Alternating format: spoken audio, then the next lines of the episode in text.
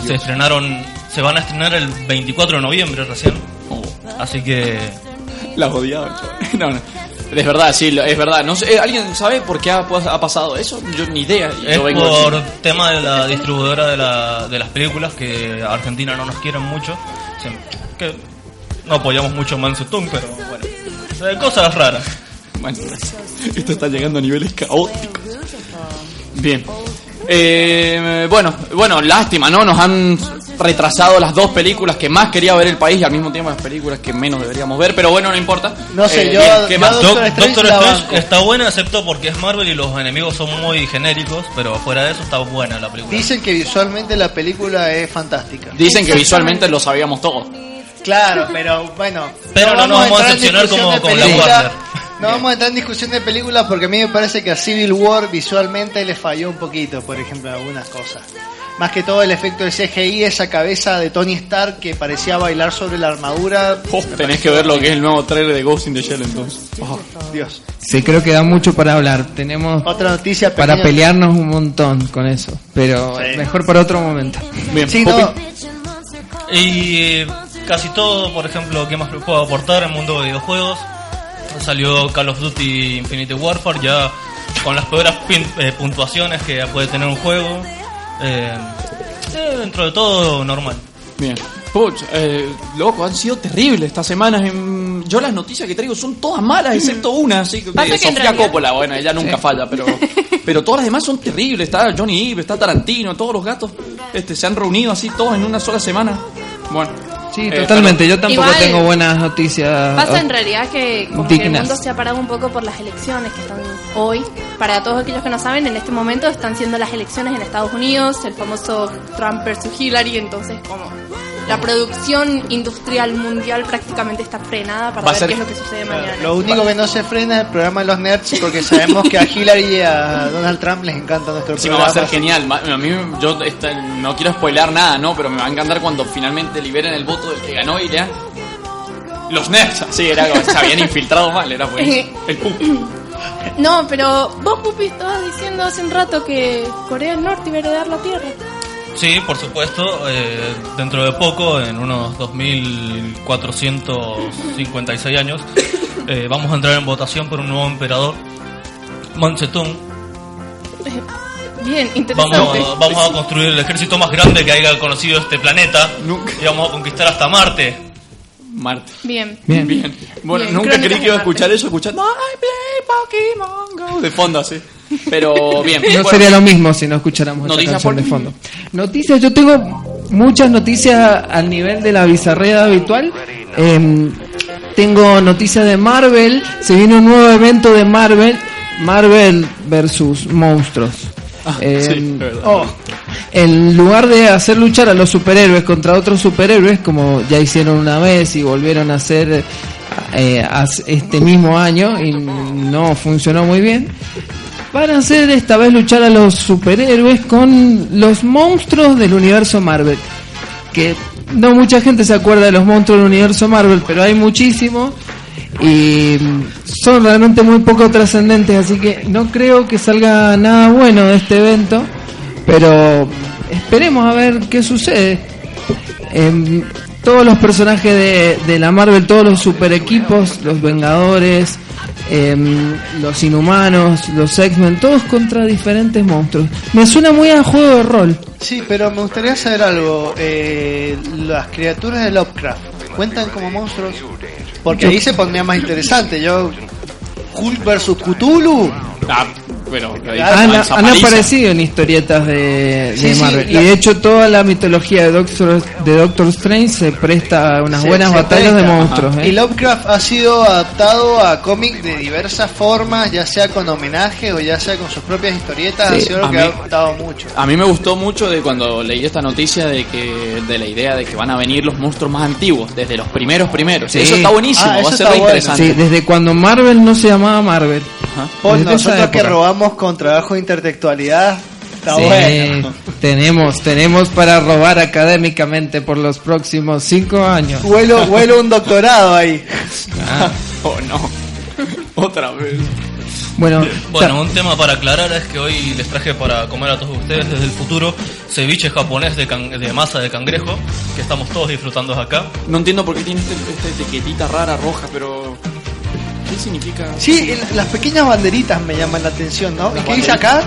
Corea Sí. del Norte eh, dominará el mundo. Sí, sí, también la fecha del vencimiento que vence el 5200 de...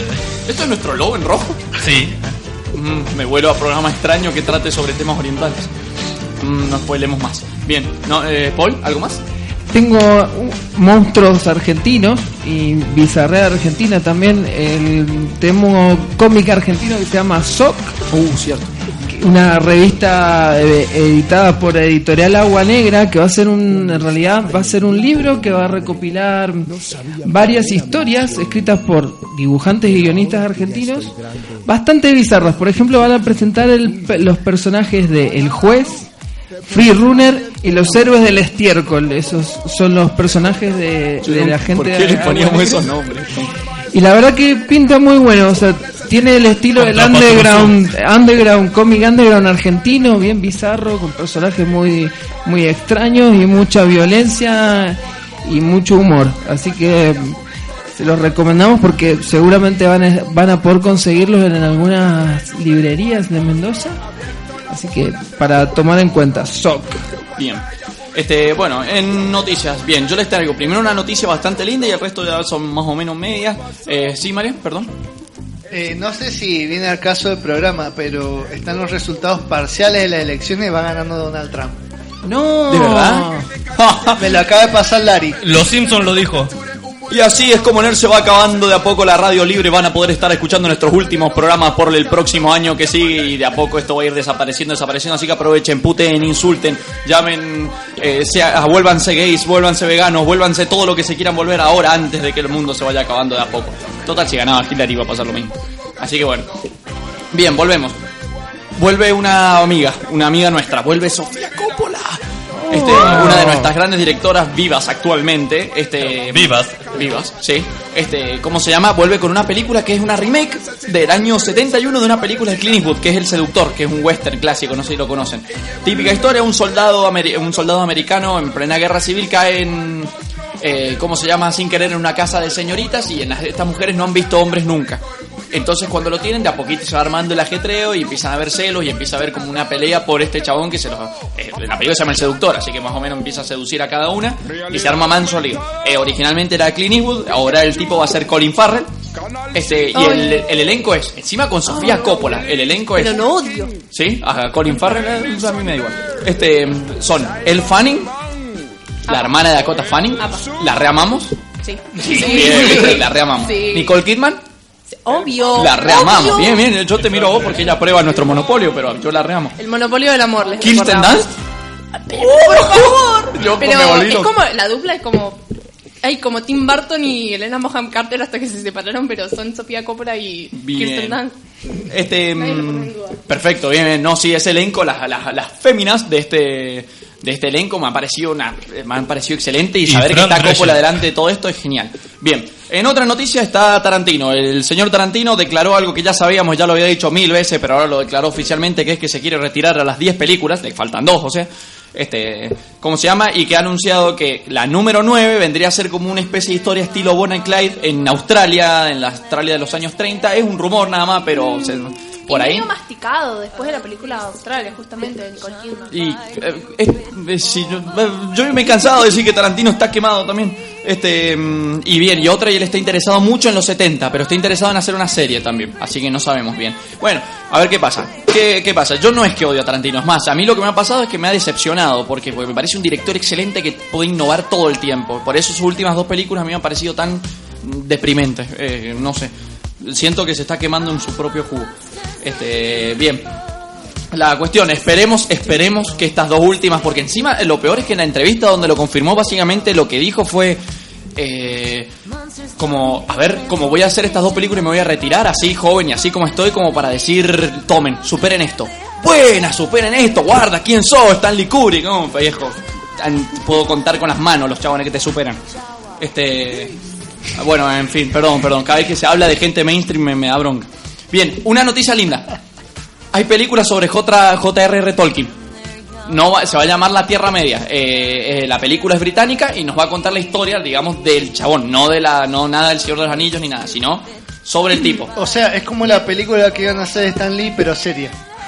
Sí. Sí, pero seria, sí, sí, sí. Es un británico, debe ser seria. James ¿Cómo Strong es? la dirige, más aburrido. Eso, eh, ¿quiénes estaban involucrados? James Strong es el único que esté. de- no tengo ni idea ni de quién es la productora que dirige. ¿Y el Solamente sé que el actor, director ¿y el es. actor James- que hace de Tolkien? ¿Se sabe? ¿Cómo? ¿Se sabe el actor? Todavía no, es todo muy reciente. Es luz La verde película- James Bond, ¿de dónde lo podemos ubicar? James Strong es el chabón de. mm, eh, el nombre es. De, ah, eh, Bob- es de Bubble. eh, mm, Bueno. me permitís Google. eh, a ver, ¿me pueden ayudar si no convoco Acá a le estoy pidiendo ayuda a Pupi, pero solo me tira nombres de películas de Corea del Norte. Que En, no tienen en esta nada. película podemos encontrar muchas caminatas, corridas, más caminatas, more Ay, walking. Me crucé, ustedes saben que me crucé con un meme muy, muy divertido hace un par de días que decía, cuando en un en un drama japonés aparece una actriz a la que le sale una o un actor que le sale una gotita de sangre por la nariz significa que está enamorado de alguien y la versión coreana es si, aún- si en un drama coreano aparece un actor o una actriz con una gotita de sangre que le sale de la, nar- de la nariz es cáncer siempre cáncer y es como es tal cual engloba el dramatismo surcoreano Son, son muy lagrimón los dramas coreanos. O sea, realmente. Es la muerte en- a cada instante. Así cada personaje muere de O la sea, manera más triste. Claro, y además todo debe ser como un golpe duro al corazón, ¿no? Sí, y no solo muere, sino que en, la- en el lecho de muerte la, la hija pequeña llora como, papá, ¿por qué no vamos a ir a jugar al parque? Claro, yo vi solamente una parte que era una escena patética en el viejo sentido de la palabra patético, es decir, que mostraba muchas emociones. Una mujer que se encontraba con el padre borracho en la plaza y el padre borracho le decía, perdóname hija, que qué sé yo, y no se podía ni levantar y estaba como sumido en su propia borrachera y era como, al colmo, era como que decía, no, ¿qué es esto? No, Y al final todos tenían poderes. de pronto porque la- creepypasta es lo de menos Bueno, ¿tenemos más noticias o estamos todavía con- confirmando la información? Eh, Johnny Depp elegido como Grindelwald en Animales Fantásticos donde encontrar los dos. Debemos decir que es un personaje que ha sido interpretado por actores muy lindos. Grindelwald. Pero ha sido interpretado una vez nada más. ¿no? Sí, anteriormente sí. ¿Quién- quién fue el anterior? El chabón, el novio de la de Ginny Weasley, la actriz de Ginny Weasley, eh, que también aparece en. Pero el novio en vida real, ¿no? Sí.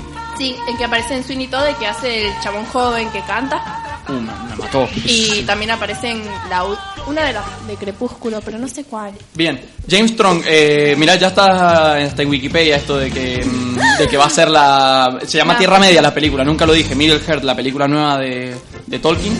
Este, ha sido principalmente mm, director de series de televisión, eh, Broadchurch, esa es la que me quería Uh, conocer, es mansa serie. Sí, Y mira, y después de eso, Doctor Who. bien. Algunos capítulos, nada Claro. más, solo unos 4 o 5. Bueno, bien. Sí, Buen- un tenemos currículo buen- interesante. Sí, no, no, por eso era como premisa. ni idea quién es, pero Sí, es, mejor que, que un está, nombre. está buena la, la vida de Tolkien. Aprender Rami Malek elegido como Freddie Mercury em, Sí, y Brian verdad. Singer dirige. Sí. Ajá. Bueno, lo de Bryan Brian Singer es como em, bueno, pero Rami Malek está ahí, bueno, manso. Bueno, ahora vamos Qué a este una pequeña tanda. Vamos a un cortecito. Sí, Lili. Corte, pequeño tema y empezamos a hablar del tema del día. Chon, chon, chon, chon. Tú.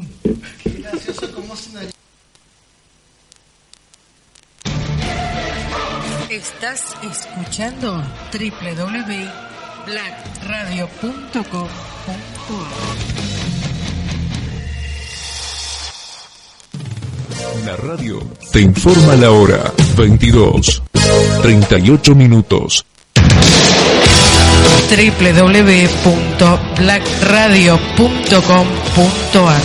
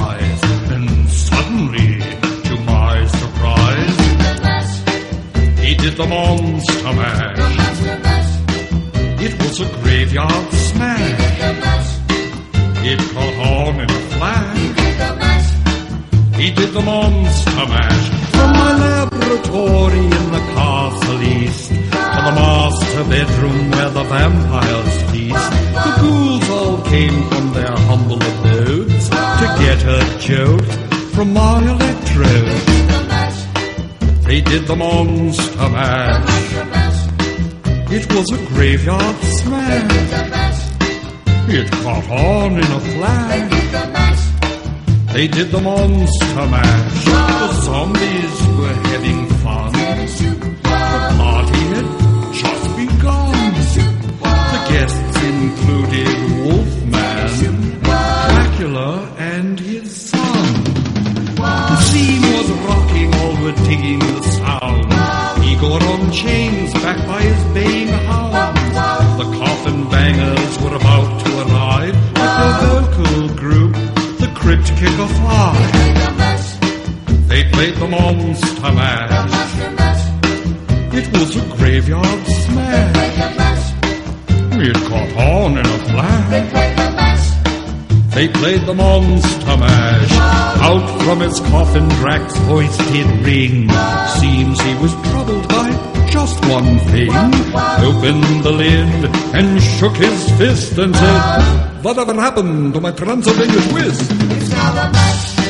It's now the Monster Mash. And it's a graveyard smash. It's caught on in a flash.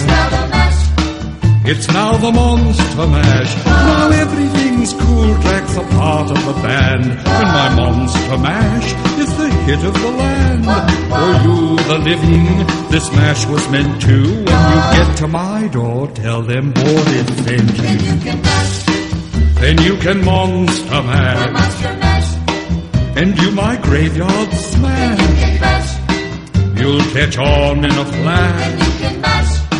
Then you can monster mash.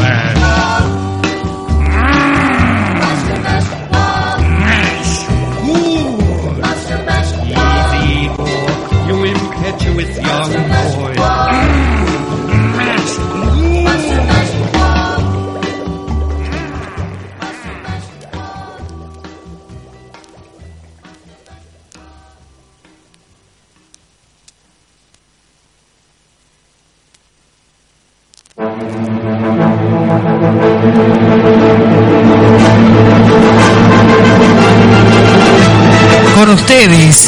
Algunos personajes de la historia de la radio. Para, para esta receta de cómo hacer una buena radio vamos a necesitar una consola de sonido, tres auriculares, cinco micrófonos, una CPU, cinco programaciones por semana, tres pares de huevos y dos pares de bares, sal y Black Radio a gusto. Me comunico con vos desde el Medio Oriente. ¿Pero qué haces? Vení conmigo. Yo te ofrezco algo totalmente distinto y original. Dejá estos sujetos, lanzate a la fama, que todo es gratis conmigo. Todo y mucho más lo podés escuchar por www.blackradio.com.ar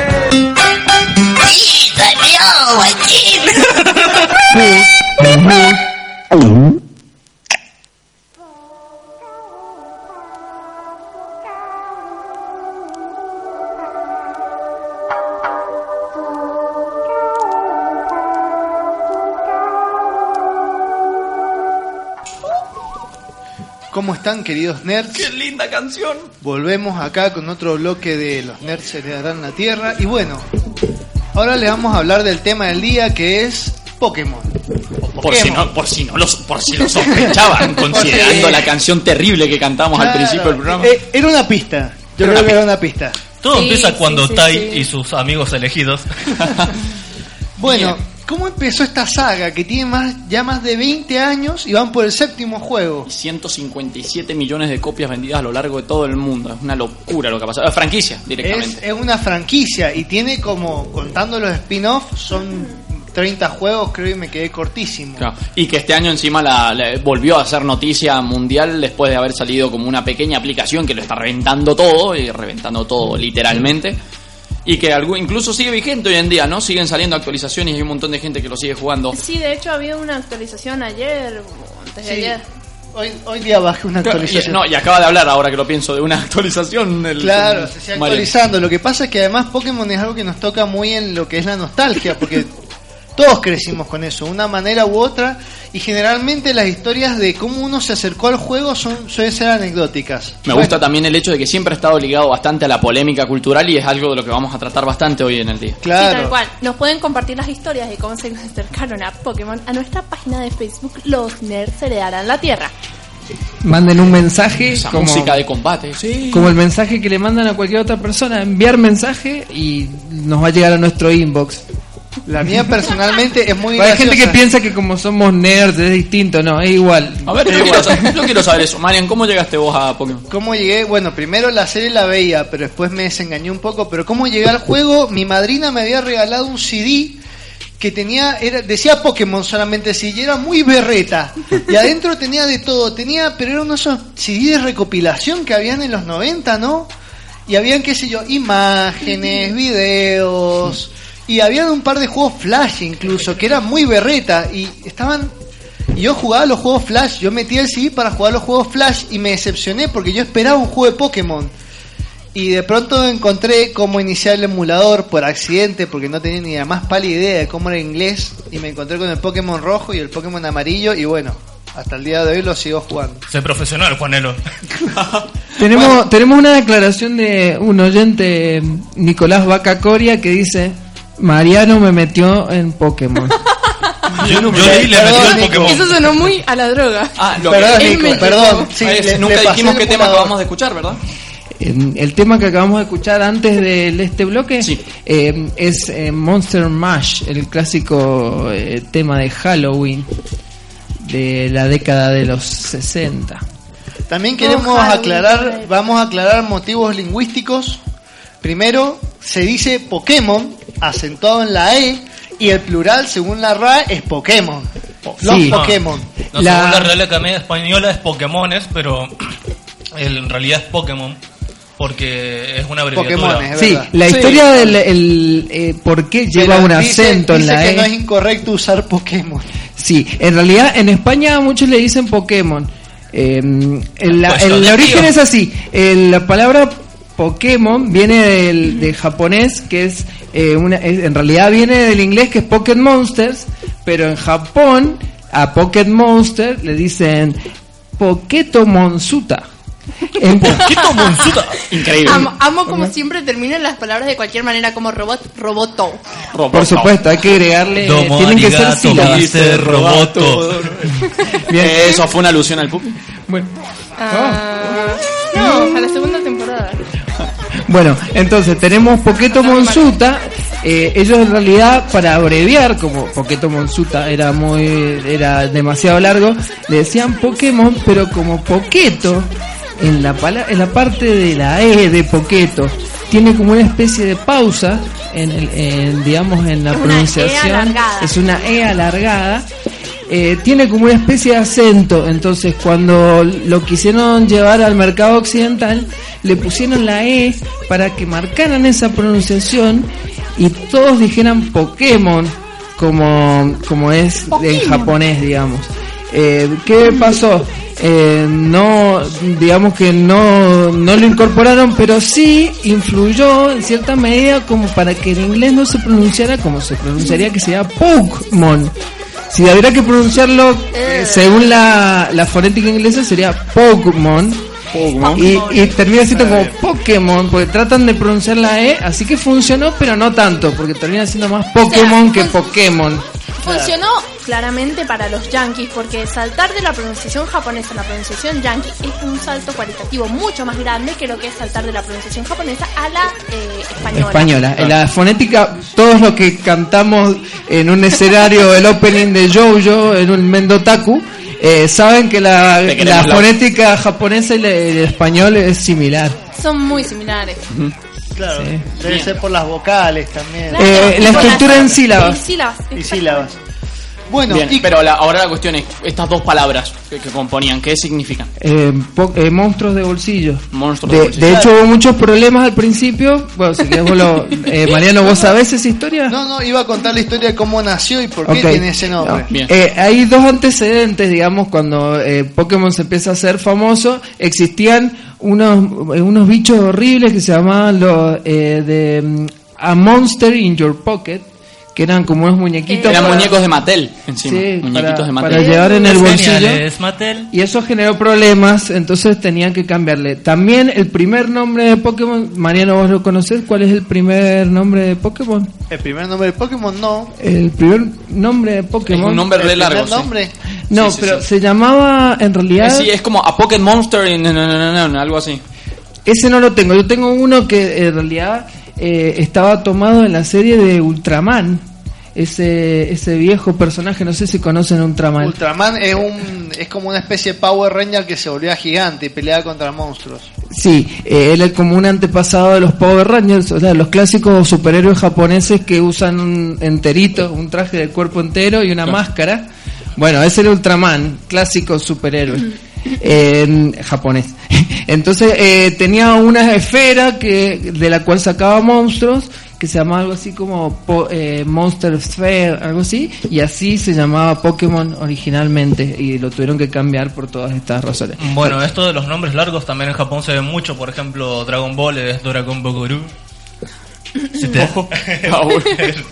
Claro, primero le ponemos un nombre largo y después, Y lo después cuando lo mandan acá, por ejemplo, el cartucho original de Pokémon rojo y verde, que fueron los alfa que se vendieron en Japón, eran Pocket Monster, decían en la, en la caja, todo bien bonito. Después acá pasaron a hacer Pokémon rojo y azul, directamente con Pokémon. Bien, perdón chicos, los interrumpo. eh, voy a mandarle un saludo a una alumna mía que es Sofía Trellini, que nos manda saludos a todos y dice que le recordamos su infancia con poner Monster Mash eh, en los temas de recién. ¿Tú- Tenemos californiana. ¿Tuvo una infancia en la década del, del 60? ¿Cómo?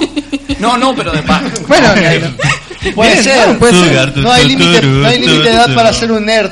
O los viajeros del tiempo, como Claro. Pupi, nos han hecho Claro. entender de que no hay límites para No, ese tipo por de la cosas. existencia de las repetidoras. Pero bueno. Bien. También yo quiero aprovechar y mandarle un saludo a Esteban Salaberry, que nos está escuchando, eh, amigo de múltiples ediciones.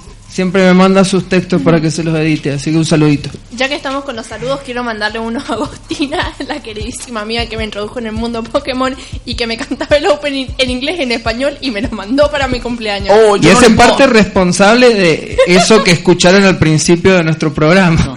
Yo no, le puedo mandar saludos a la persona que me introdujo porque nosotros lo conocimos eh, como todos los chicos que éramos de primer grado nos introdujeron en eso porque lo tenían en la sala de informática de la escuela nos No. daban media hora antes que llegara el profesor el, bueno maestro porque es primaria el maestro eh, ¿Cómo se llama? Nos dejaban jugar a lo que sea hasta que llegaba, que el tipo llegaba siempre tarde. Y No sé cómo se llamaba el tipo, pero justamente por llegar tarde nosotros nos poníamos a jugar con eso y nos recopamos. Y ahí empezamos a No, jugar. qué bestia. Yo buenísimo. cuando empecé a jugarlo mucho, cuando se me rompió la tarjeta de video de mi Pentium 2 con 32 MB de RAM, y se me rompió la tarjeta de video y lo único que podía jugar era el emulador de Game Boy. Eh, igual Y era lo buenísimo. único que podía Ahí descubrí el Pokémon. Este es, este es un dato, este es un dato importante. Ustedes me dan asco. ¿Podría, ¿Podías presionar el botón que hacía que avanzara más rápido el juego?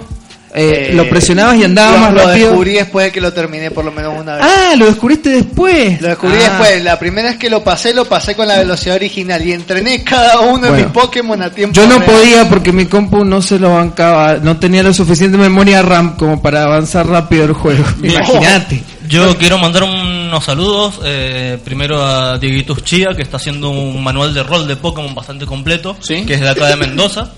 Lo Oh, recomiendo más- bastante. Y el segundo es para nuestro queridísimo emperador Montsetún, que de seguro va a escucharnos esto dentro de... También es de coleccionar Pokémon. Sí, sí, él colecciona muchas cosas. Perdón, no pude estar. Bueno, bien. Y di- la pregunta es, ¿de ¿dónde nació la fiebre esta? ¿Cómo, quién? ¿Quién la hizo? ¿Quién la hizo?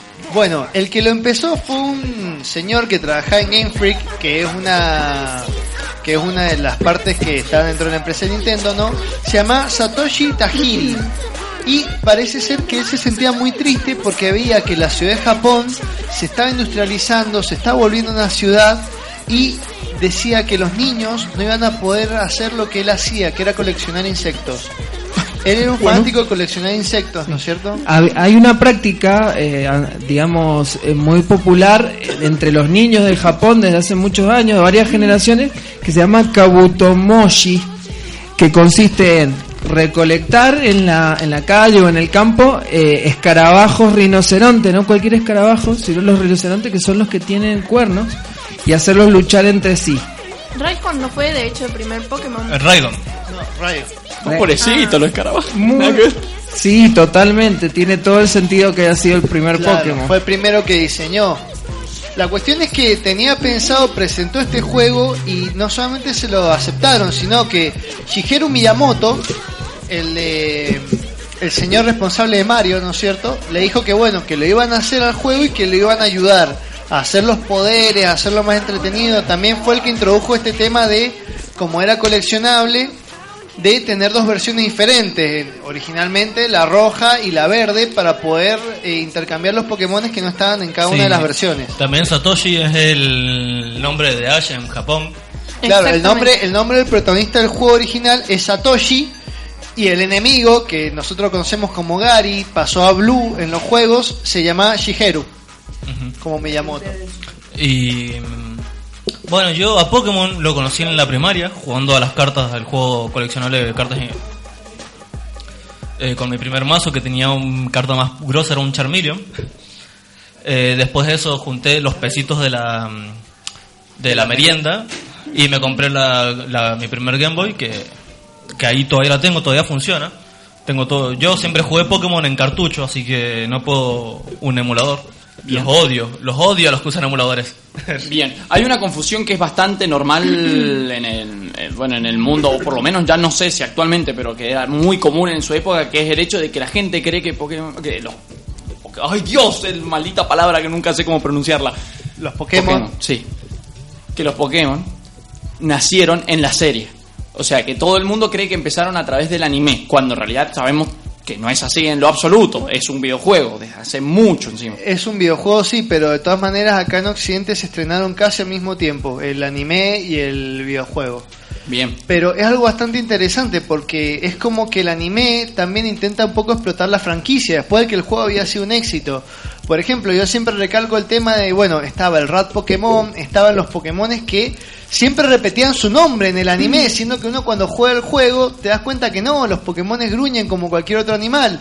¿Por qué? Porque es para vender, obviamente, porque vos cuando ibas a ver el peluche de Pokémon, que siempre han sido muy buenos los peluches, eh, los empresarios querían que vos reconocieras cuál era, Claro, que obvio. pudieras decir, sí, mirá, yo quiero un Pikachu o yo quiero un Bulbasaur. Y por eso estaban todo el tiempo, vos fíjate, estaban todo el tiempo taladrándonos la cabeza en el... en la tanda, dejen de hacer ruido de en la tanda de comerciales, al principio con el Pokérap, en esos cortes que nos mostraron una silueta de un Pokémon que ya conocíamos. Claro, sí, sí, sí. Y que vos lo tenías que adivinar. Era todo para que nos aprendiéramos los nombres. Y funcionó. Al Sí. día de hoy tengo por lo menos 151 entradas en mis neuronas para cada uno de los nombres de los Pokémon. Claro. Y no De- sos el único, tengo muchos amigos que cada vez que se juntan en mi cumpleaños empiezan, decime un número, dale, el 1 al 150. Mm, le quiero mandar un saludo a un amigo que es a, a Julián. Julián se lo sabe todo. Es más, me acuerdo cuando estuvimos en la Vendotaku llevaba el manualcito. Uh, el, manual, cierto. el manualcito de los Pokémon por todos lados. Y no importa qué le mostraste, decía cuál era y qué evolución tenía. Eh, hablando de un manual que tenía, que llegaba hasta la sexta generación, creo. Uh, eso lo tenemos que explicar también. Hay un Para los que quieran estar interesados en YouTube. Vos te lo Está el- sabes. El Pokérap que con los 700 Pokémon está todo entero, perfecto, y hasta el que canta se queja de por qué hay tantos. Eh, yo me sé el Pokérap de los primeros 150, pero no se los pienso cantar en vivo. Oh, uh, pisó un mala onda. Por lo menos para cerrar el programa, ¿puede ser? no, que se hasta que vaya desvaneciendo el programa mientras seguimos escuchando y escuchando. así. No. Bueno, entonces les, digo, entonces ustedes tienen que seguir haciendo ruidos de animales, de, de Pokémon porque son geniales. Eh, para todo el que nos esté escuchando, que escriba, si quiere escribirnos un comentario también, que ponga un hashtag y el ruido de su Pokémon favorito. El ruido, Uh, pero pasado a letras. Quiero ver cómo lo hacen, quiero ver cómo lo hacen. En el muro, obviamente, ¿no? En el muro los esperamos para verlo. Eh, Se pueden llegar a ganar otra birra con nosotros. Queremos la más creativa de las expresiones, ¿cómo decirlo? Las expresiones Pokémon. Bien. Bueno, deberíamos comentar esto de las generaciones. Para el que no lo sepa, lo para el espectador que no conozca, eh, Pokémon en videojuegos podemos decir que se ha como dividido, se, se- hay como un lunfardo general de decir que se ha dividido en generaciones, que han venido de también- los juegos que han ido saliendo año a año. También se ha dividido en líneas en líneas de temporales de dimensiones más que nada. Hay tres, eh, serían tres líneas dimensionales. Las que Wow, eso, eso no, suena eso pato- no lo sabía. Eso, no suena patoverso mal. ¿Nos puedes explicar más o menos cómo es Eh, eso? sí, por ejemplo, la generación que fue de- del Game Boy al Game Boy Advance es como la primera dimensión. La, la segunda es la que fue todo lo del DS. Y la tercera fue lo que fue del. la- eh, bueno, no, no, se fue. Eran. Ese momento donde Batman tiene que morir cuatro veces Sí. para que sepas qué está pasando. Y bueno, ahí fue cuando incluyeron este anime nuevo, el, el cortito, creo que era el que explicaba la vida de Red, porque no iban a rehacer un juego de Pokémon rojo, porque ya estaba el remake hecho. Bien. Bueno, vamos explicando entonces las generaciones estas a través históricamente. Hemos tenido siete en total hasta ahora, ¿no? Bien, la primera, vayan corrigiéndome por Y favor en si yo me llego a ninguna equivocar. Ash gana la liga. Uh, No, de bueno, buena. pero es más, ese es el anime, pero- Incluso Ash es un eh, apareció, no sé si apareció directamente en el anime o en el Yellow. No, No, lo no, que no. pasa es que en el anime eh, Ash es como la versión de Red, que es el protagonista del juego. Que no es lo mismo. Red es el protagonista del juego original. No, pero después no apareció nunca en ningún videojuego. apareció en el Pokémon Yellow, que Ah, apareció bien, entonces, después con en el anime. Claro. Claro. pero el Pokémon Yellow es posterior al anime. Ah, Se bien, hizo perfecto. por el anime. Listo. Ah, eso es otra también confusión que siempre se prestaba a dar. Bien, tenemos la primera generación, ah, eh, corríjame si me equivoco, eh, arrancada en el año 96 con el primer eh, videojuego que apareció, de- solamente se vendió en Primeros. Oriente, nunca llegó para acá, que es Red and Green. Red, and- Red ¿verdad? and Green, sí. Red and Green, que es que tiene unas historias atrás muy turbias, de eso vamos a estar hablando también sobre las curiosidades de Pokémon y todo eso. Este, este legendario primer juego eh, tiene como un montón de historias re extrañas como la banda y otras creepypastas Como dato curioso, Pokémon Verde no salió en, en nuestro territorio. Claro, en a- ese a nosotros nos llegó Berreta- Red y Blue. En ese CD Berreta yo tenía el Pokémon verde y no lo podía jugar porque estaba en japonés y no entendía nada. Estaba maldito el verde. Era como Merusa. Esa es la gracia, Medusa. maldito. Bien. Eh, a nosotros, definitivamente acá en Occidente, nos llegó Red and Blue. Tenía 151 Pokémon, los originales, los que yo amaba. menos. solo se podía conseguir por evento, no importa o si glitcheabas el juego con ayuda de algún cartucho externo, pero Mew solo se conseguía por evento. Dato curioso. Sí, dicen que esa fue una de las cosas que hizo explotar, que hizo que el fenómeno Pokémon fuera terrible allá en Japón, que pronto se dieron cuenta que había un evento que te entregaban un Pokémon y solamente lo podías conseguir así. Y nadie lo tenía. Bien, eh, ¿cómo se llama? Perdón, eh, hoy se me fue. pero, eh, un dato curioso: Pikachu es el número 25 en la escala de Pokémon. Mewtwo es el 52. Gatos y ratones, siempre ahí como. oh, hay una locura ahí. Bueno, este. Eh, es- Mewtwo no era el porque- 151. ¿Cómo? Mewtwo no era el 151. eh. ¿No? Mew es el 151. Dijiste 52. 52, dije. Y Sí, Mewtwo Mewtwo, es el. dije yo. Ah, Meowth. Meowth. Ah, perdón, bueno, perdón, pronunciación. Está bien. Se Bien. Bien. Juanelo. Acá nuestros Vamos. oyentes indignados dicen es Mewtwo. Claro, Mewtwo. Está bien, que es, la, que es el, el clon genéticamente alterado de Mew. claro. También hay una teoría mm, medio creepypasta de que los Dito son eh, residuos de la creación de, Del Mew. del Mew. Claro, de porque Mewtwo. supuestamente este fue el único que logró salir bien. Entonces todos los demás serían clones que quedaron ¿Cómo mal la hechos por ahí. hipié la primera vez que me encontré a Mewtwo? Fue terrible. Fue, ¡Oh, mira quién está acá. Tengo la Master Ball, tengo la Master Ball. No, la gasté en un Caterpie. No, creo que la primera vez que lo jugué, sí, la Master Ball la gasté con la primera ave legendaria con la que me encontré. Bien, eh, bueno, me da asco. la segunda generación arranca a partir del 2000 con el Pokémon Gold y el Silver, oro y plata. Y Cristal. Este, también, claro, estuvo Cristal también en esa época. eh, se aumentaron, si no me equivoco, hasta 251, les agregaron 100 más. Sí. Que son los que aparecerían ahora justamente para Navidad. Claro, Sí. claro, claro. Hay Es más. En Pokémon Go no van a meter a todos de, de una, van a meter un puñado. Y Cristal tuvo nuestro primer personaje femenino, si no me equivoco, No. ¿no? ¿No? No. ¿Cómo? ¿Sí? El personaje femenino sí estaba en cristal, no, no dije nada. Ah, bueno. Ah, bueno, no pasa nada. Yo, yo recién acabo de desatinar la Eh, mano. yo, yo tenía los cartuchos de oro y plata, así que no. Bien. Este, bueno, tercera generación, a partir del 2003, 386 Pokémon las llevábamos hasta ahora. Acá están Rubí, Zafiro, este, empezaron las remakes del rojo, de- esta apareció Rojo Fuego, el verde, este, mm, apareció el 2 versus 2 también. Este, mm, ¿qué más estuvo? A ver, Esmeralda también, si no me equivoco, es de esta época. Sí. Esmeralda es de esta época. no, Esmeralda es de Zafiro, Claro, o sea, sí, lo que pasa es que cada generación Sí, generalmente está bien, entonces, tiene, sí, uno, tiene Esmeralda. uno que la completa, como por ejemplo tenés eh, rojo, azul, el amarillo como que lo completa, a dorado y plateado, tenés el cristal que lo completa, como que tenés uno que cierra la generación. Está bien, sí, igual no, Por está eso bien, no, es- está bien, es- está bien que a la Sí, sí. cual- No, que como dijiste, a la la actual tercera, generación me confundí. Está Actual, bien, ahora, año Eh, 5000. Es más, eh, Ner, si ustedes nos están escuchando y saben que estamos pifiándole en algo, inmediatamente nos los corrigen a través de los mensajes, por favor.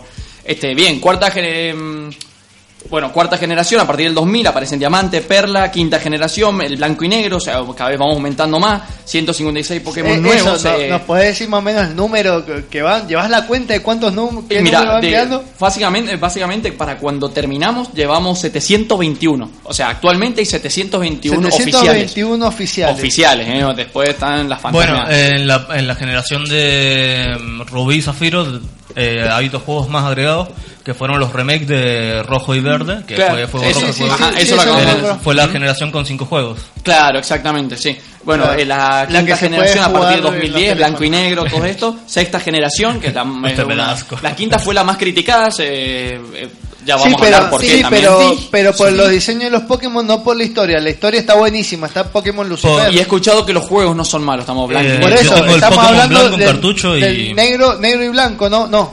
Sí, Negro y blanco y Blanco y- sí, blanco... sí, Dicen, dicen que el blanco, que el negro 2 es uno de los mejores juegos de Game Boy Advance y el mejor Pokémon. Eh, Bien. De, Nintendo DS. no, de, de Nintendo 10, perdón. Y el mejor juego de Pokémon. Bien. Eh, sexta generación a partir del 2003 con XY. Este, mm, acá se agregaron 71 más, pero después hubieron otros 3 y acá me van a tener que ayudar Nerd porque yo de pronunciación eh, Pokémon ya vimos que no me recibí. Este, que vendrían a ser Diance, Copa y Volcaño, no sé si los dije bien. ¿Qué? Son los tres que salieron después, agregados. Este, bien, Digamos que, que los sí. de un total de 71 para, para cuando habían salido. Eh, apareció el banco también, el banco, y Rubio, ah, empezaron las remakes Rubio Omega, Zafiro Alpha, tal. Y por último, sexta generación, que vendría a ser la que tiene que salir ahora con Sol y Luna. No, eh, no es la Séptima. séptima, que tiene. Séptima, ahora Séptima. Sí, dije séptima. sí, sí, sí, no te escuché. Ah, sexta. bien. Bien. Sí, Sol y Luna con las versiones Aloha, los ditos con peluca y ese tipo de cosas. El, el Meowth Garfield que hay dando vueltas por ahí. No sé si lo han visto, pero hay un Meowth. Han hecho una versión. eh, las versiones Aloha son versiones de los Pokémon clásicas alternativas. Hay uno que es Meowth Aloha que parece Garfield. Y en internet lo están, en internet lo están. Bueno. están dando masa porque es como un Meowth gordito, así. Le han puesto la cara como redonda. A, a Ductrio le pusieron pelo y bigote.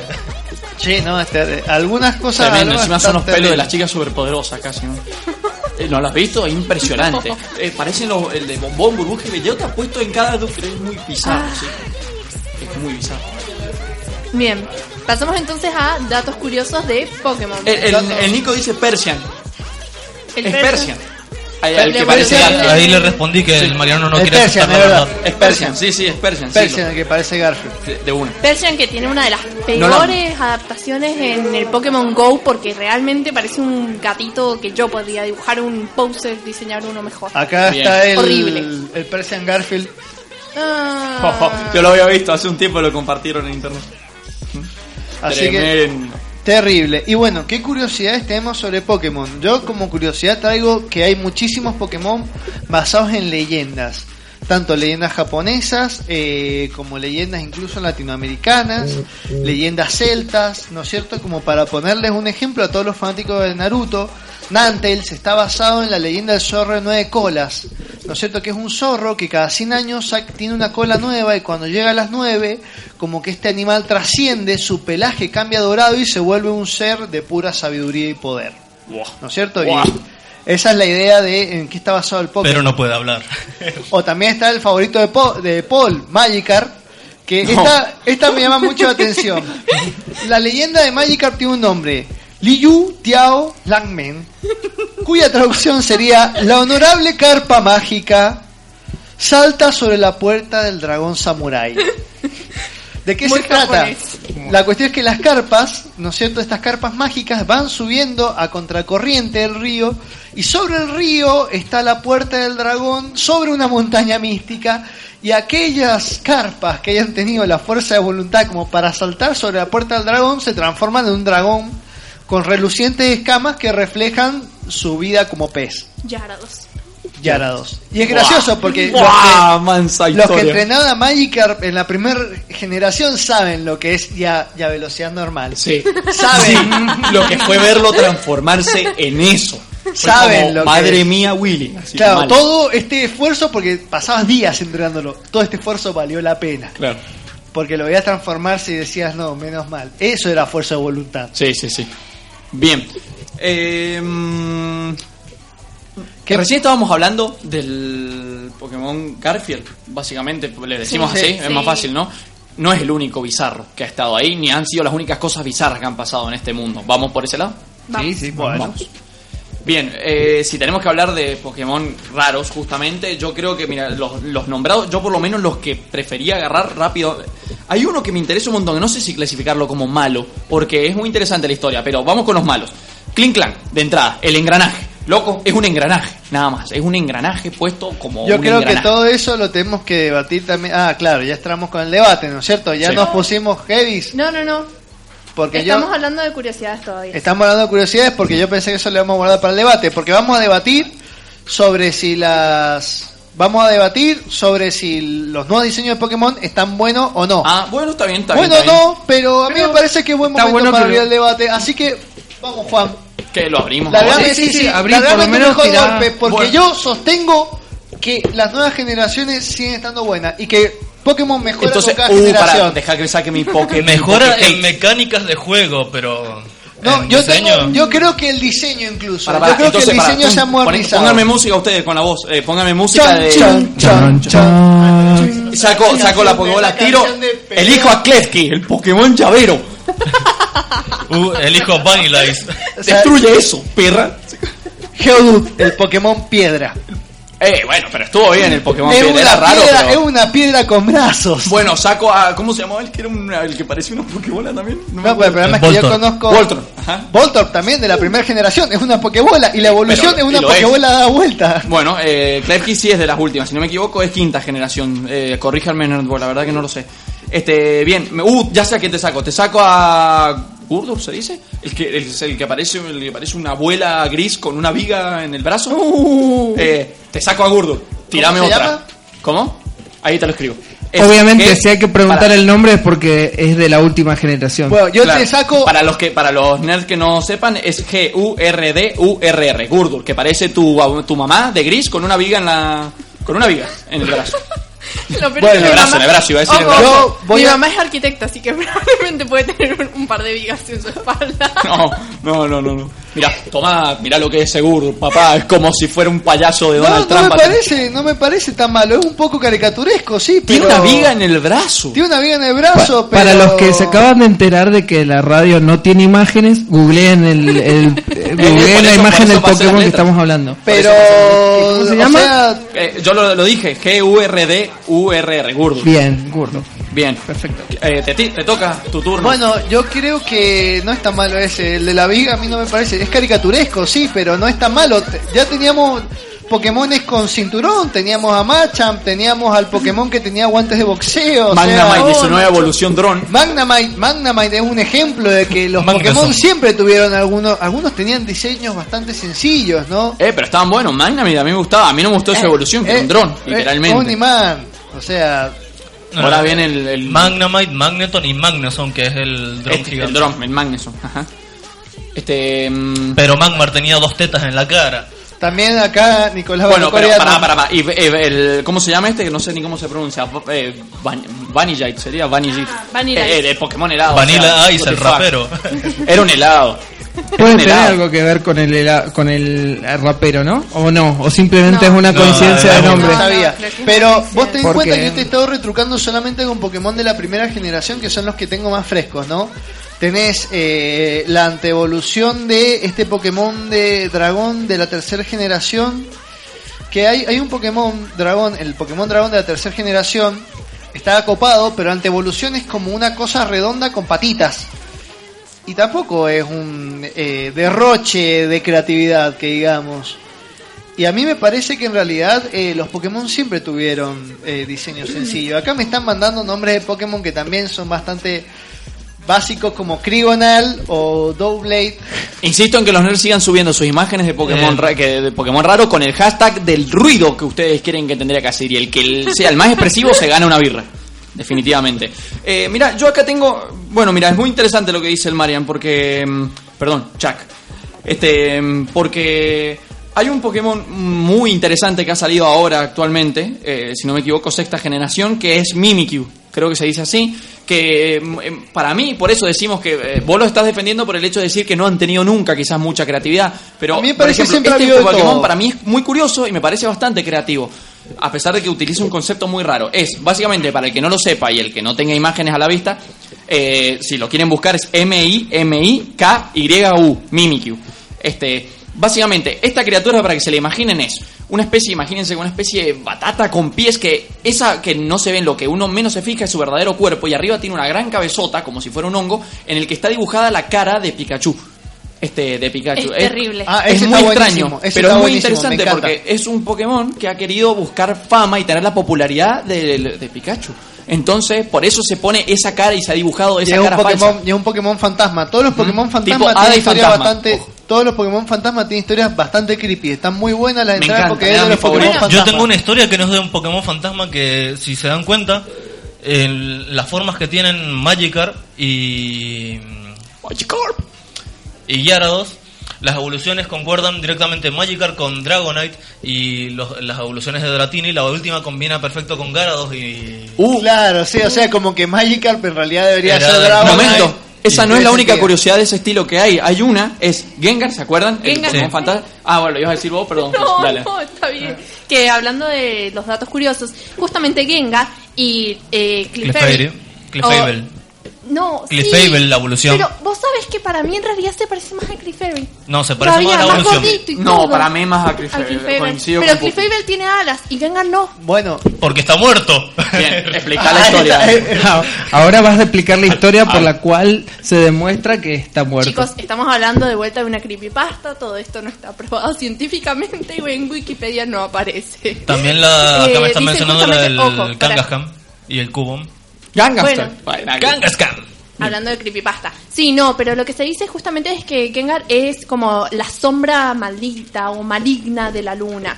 Que como Clefable adoraba la luna, es como el lado oscuro de la luna. El Me sol. encanta. Me encantó. Es muy loco eso, está bonito. Sí, le gustó Transformer. "Es Me encantó". una". Es que yo me enteré de este mito y me puse a buscar las imágenes y fue como, oh por Sí, Dios, sí, se parecen. Sí, sí. Bueno. le- les quería hacer una pregunta al debate. ¿Estamos hablando de los juegos o de solamente el diseño de los Pokémon? Porque yo en realidad lo que quiero decir es el juego en general, por mí lo que me parece espectacular es cómo la historia ha ido evolucionando. Porque a mí me encanta Pokémon Rojo, pero la verdad es que la historia... Hace poco me, me terminé la remake de nuevo y la historia es muy insustancial. Ahora, leí la historia de Pokémon Blanco o Negro, es impresionante, está muy buena. Bien, estamos hablando de todo en general, creo, ¿eh? de todo, todo. En Pokémon rojo, no, era en Pokémon verde que aparecía Pueblo de la Banda. Sí. Sí, ese, ese detalle está hay que bueno. contar. En realidad aparece en. Pokémon rojo, azul. Traigamos a la mesa verde. Pueblo de la Banda. Una historia ¿Qué muy fue Pueblo de la aterradora. Banda? Pueblo Lavanda, para el que no lo recuerda o para el que no sabe, Pueblo Lavanda es donde te encontrabas los Pokémon fantasma. Era una torre que está llena de las tumbas de los Pokémon y vos te encontrabas a los fantasmas que los podías ver con solamente un aparato especial y ahí descubrías que eran Pokémon fantasmas y que había solo un verdadero fantasma en la torre y todos los otros eran, bueno, no sé si decir verdadero fantasma, pero todos los otros eran Pokémon fantasma. Perdón, pero estamos hablando de Pueblo La Banda. Está Pueblo una Lavanda. torre, ¿no? Es un pueblo directamente. Claro, pero hay una torre que es la torre Pokémon que es donde están todos los muertos. En Ah, la, sí, en la claro, versión Ah, pero la- claro. en la versión final quedó solamente la torre. Claro, Claro, solamente quedó, la torre. pero ¿qué es originalmente? Dice la leyenda de que en el primer, en la versión más alfa de Pokémon eh, Verde, si era, Verde. en- Volviendo al especial de Halloween. Ajá, volviendo al especial de Halloween. Pueblo Lavanda era una. Como, es el pueblo que sigue actualmente, que está vigente todavía, pero que en ese momento cuando vos entrabas te encontrabas un, un montón de mensajes crípticos. Primero, la, el color en el juego parecía que bajaba mucho, se iba más a los blancos y a los rosados, era como todo más etéreo, digamos. Y todos los personajes que te encontrabas te respondían eh, con más pasteles, son los colores. eh, Te respondían cosas como, por ejemplo, voy a tener que ir al funeral de mi Pokémon, o eh, te enfrentaste a. ¿Cómo decís que te enfrentaste a mi mamá si mi mamá murió? O cosas así, cuando vos recién te acabas de enfrentar a, un, a otro jugador dando vueltas por ahí. Este jugador, no, perdón, a otro Entrenador. persona- sí, a otro entrenador por ahí. Este, todo era como muy críptico, muy turbio y había una música muy siniestra. Y se decía que hubo un montón de, de suicidios, que hubo una época que hubo suicidios y la policía terminó descubriendo que todos habían llegado hasta este lugar. Entonces se relacionaba que algo tenía la banda que lo tuvieron que mejorar porque mm, eh, hacía cosas como medias turbias. Claro. Y de hecho el verde no llegó a... El verde es el que no llegó a Occidente, justamente. Así que, volviendo al tema del debate, yo sostengo que los nuevos juegos de Pokémon están buenísimos y que en realidad, bueno, a mí me encanta Pokémon Rojo y todo eso, pero me parece que es la nostalgia la que lo hace decir que es el mejor juego de Pokémon. Está bien, es el que empezó todo, pero las mecánicas han ido mejorando, está bien. Yo digo, los diseños capaz que eran un poco mejorantes, pero digo, siempre han habido eh, diseños no tan brillantes como otros. Y yo creo que los Pokémon legendarios de la quinta generación están bastante buenos también, por más de que algunos digan que parece más un Digimon, ¿no? Ah, yo también como- estoy de acuerdo en que en términos argumentales se ha puesto mil veces mejor. Sí. Era re simple, pero es que era la gracia, ¿no? Si era un juego re viejo. La... Un juego que pero- cartucho de 128 bytes. Claro, pero Claro. que sea viejo no significa que la historia tenga que ser simple. Tenemos los Final Fantasy originales, que el Final Fantasy 3 era de NES y tenía una historia bastante buena. Claro. Sí, pero creo que la idea Es no cierto, venía sí. por el lado de la historia de como un RPG normal, sino de que vos armes, creas que estás armando tu propia historia al pasar por los Bien, diferentes viene pueblos. por ese lado, pero a mí me parece que la historia que le han construido para expandir el mundo de Pokémon está genial. O sea, tenés al Pokémon Lucifer. Yo quiero remarcar que la mascota de Pokémon siempre fue Clefairy. Sí, y yo... yo opino igual. El mejor Pokémon loco. En realidad era la mascota hasta que... Hasta que se dieron cuenta de que no era lo suficientemente redondo y amarillo como para a- que le gustara a los niños.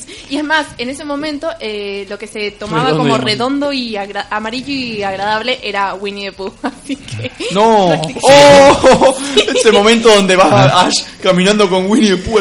Exactamente. Un cambio de paradigma total. Bien. Igual, Bueno, antes de que nos vayamos y cerremos el tema, me gustaría eh, comentarles a grandes rasgos prácticamente qué es lo que se está diciendo un poco en el mundo académico sobre Pokémon Go. Justamente, eh, es muy interesante porque se están desarrollando unas nuevas, eh, em, ¿cómo decirlo? Nociones que en realidad se están... eh, em. No, Consolidando. No, no, no. Como que se están rayando del pasado. ¿Qué es lo Bien. que pasa? Si uno se pone a pensar en el, cómo está situado el juego Pokémon Go, uno se da cuenta que las calles no tienen nombre, solo tienen lugares icónicos a donde uno se tiene que dirigir. Y eso justamente era lo que pasaba en el 1500, donde, por ejemplo, ni todas las ciudades habían, estado habían Pues sido vamos a la clase. encontradas. Sí, y uno se ubicaba a través de los edificios más importantes. digamos. Exactamente, entonces lo que se dice es que estamos haciendo una retrotracción del tema de la cartografía, porque justamente esto nuevo Pokémon Go lo que hace es que volvamos Go, sobre Pokémon Go. las sobre los viejos métodos, por decirlo así. Bien. Y lo que dice esta Alexandra Samuel, que es una de las investigadoras que se ha dedicado al tema, dice, las naciones no fueron las que crearon las fronteras, fueron las fronteras las que crearon las naciones. ¿Qué pasa ahora con estos juegos que eh, eh, rompen completamente con las fronteras? Van a cambiar el modo en, la que, pe- en el que pensamos la cartografía. Y darle el poder a Japón. ¡Boom! Bien, oh, bueno, yo estoy a favor de lo que dice esa chica. Nunca me estuve de acuerdo con las fronteras. En fin, este, perdón, yo, no, da todo aparte. Este, una cosa, ¿ya tenemos que ir cortando? ¿Preguntas? Sí. Ah, Así bueno, pasemos a otra tanda me y parece que tenemos... Sí. Sí. Sí, vamos a ir a una pequeña tanda, así que ya volvemos en 5 minutitos, o 10, o 20, no sé, cuando quieran volver. Y volvemos con invitados. Así que era una sorpresa, así que gracias por... Spoiler.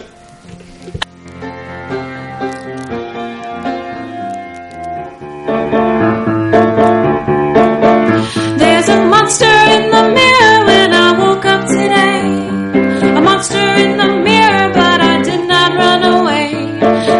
shed a tear, hide beneath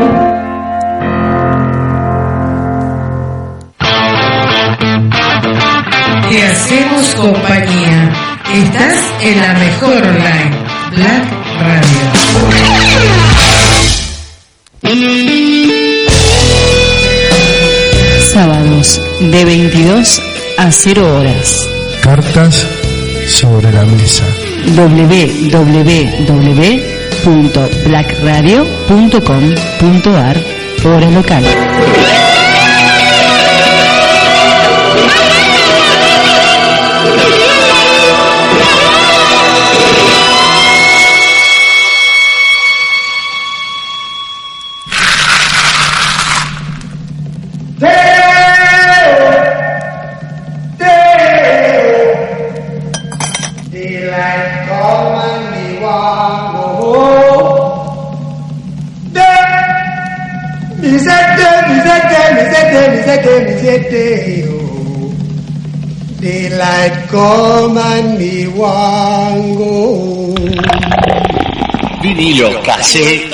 Historia, inéditos, nacionales, internacionales, Iron Man, Batman y... Hoy otro pelotudo.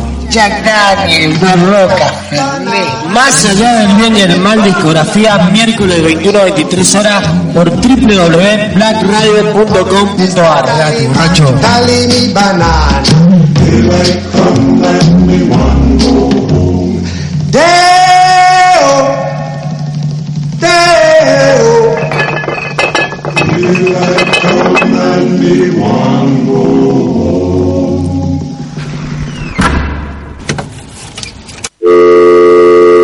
Enemigos del FM, temblad. La radio de los secretos ha sido abierta. Si no sabías que las empresas Wayne tiran cianuro en los lagos de la Patagonia, Si no sabías que Shakira llora los domingos leyendo la biografía de Hemingway, Si no sabías que el profesor fue procesado por tráfico de animales en Bogotá, Entonces escuchanos todos los martes a partir de 22 horas por Black Radio. ¿por qué? Porque los nerds heredarán la Tierra. Con 8 gigas, meado alto hizo.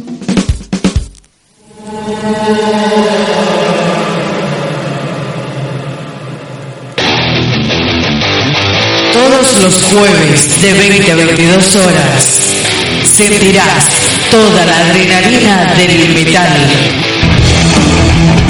en un solo programa. Por www.blackradio.com.ar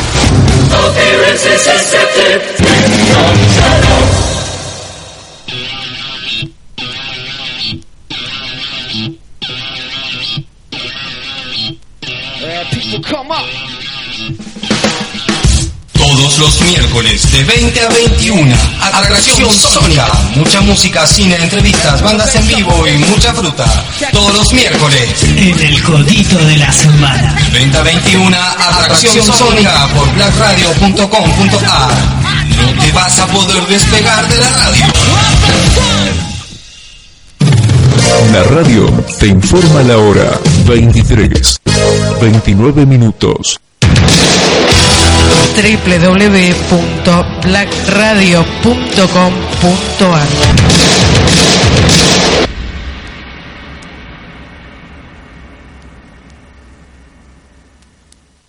Debo ser el mejor, solo el mejor.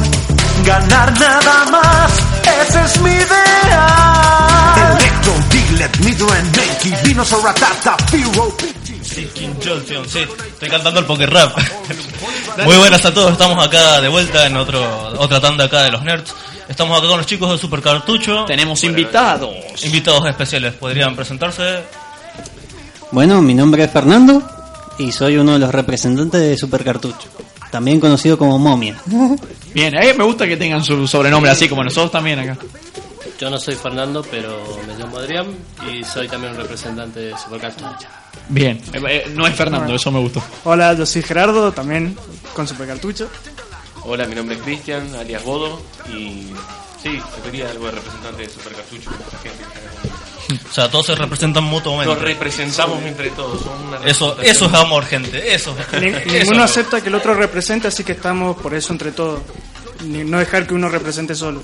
Bueno, los muchachos están aquí para hablarnos justamente sobre Super Cartucho, pero ahora la pregunta es, si queda algún nerd de Mendoza sobre la Tierra que no sepa qué es Super Cartucho, señores. Todos. Somos todos juntos, ¿eh? Todos. Es verdad, para, para, por ejemplo, para la gente de San Juan o para la gente de Canadá que nos esté escuchando, Corea del Norte. Corea del Norte, Pupi. Este, ¿qué es Super Cartucho? Eh, básicamente un canal de YouTube que tenemos donde presentamos juegos, de tecnología, cosas multimedia. Tratamos de Sí. también ir a eventos y hacer entrevistas y que nos vean, o sea, no solamente eso, sino también que mostrar lo que hace el, el gamer mendocino, ¿viste? que está un poco, un poco cerrado ese tema para poner un poquito más. Y además, sobre todo, el tema de los gameplay más divertidos y lo que es eh, un poquito más hacerlo diferente y no tanto explicarlo y no estar tan pendiente de lo último, sino disfrutar por ahí juegos que los chicos no conocen y no, no tener los títulos más zarpados siempre. Claro, Dar las alternativas para que los chicos tengan más oportunidades y tengan posibilidades de jugar. Concepto, estás en un gameplay y la idea es no ir a llegar al final, mostrar cómo se juega, sino divertirse un rato, hacer algunas cosas, viste, que, que no pasan en- por lo general en el juego, no es terminarlo de una, sino hacer Echársela, básicamente. Exacto, lo que hace siempre nuestro amigo acá que nos deja solo y terminamos muriendo todo y él queda vivo, viste. Es una cosa así. Yo les propongo un título, tienen que jugar a Concagua de PlayStation 1. Así que se van a divertir mucho como los coreanos nos, nos invaden acá en Merusa. Ah, mira vos. Así que... Mira, interesante. Interesante el título. Interesante, muy interesante. ¿Corea del Norte o Corea del Sur? Eh, Corea del Norte. Oh, entonces son. Eh, guiño, guiño, algo raro está pasando en este programa con Corea del Norte. Este, bien. Eh, cuestión, no, sí, nosotros en los nerds estamos completamente como de acuerdo con el programa, ya que creo que todos hemos nacido por las mismas razones, ¿no? Eh, los nerds nacimos para traer, queríamos traer como, eh, convertir el lado más friki que tiene nuestra sociedad como un poco más a nivel cultural para que nos demos cuenta de que no es una bizarreada todo, este, o que lo bizarro está bueno también, y ustedes también acercándolo más lo que es la, eh, la esencia gamer que se está perdiendo de a poco. sí.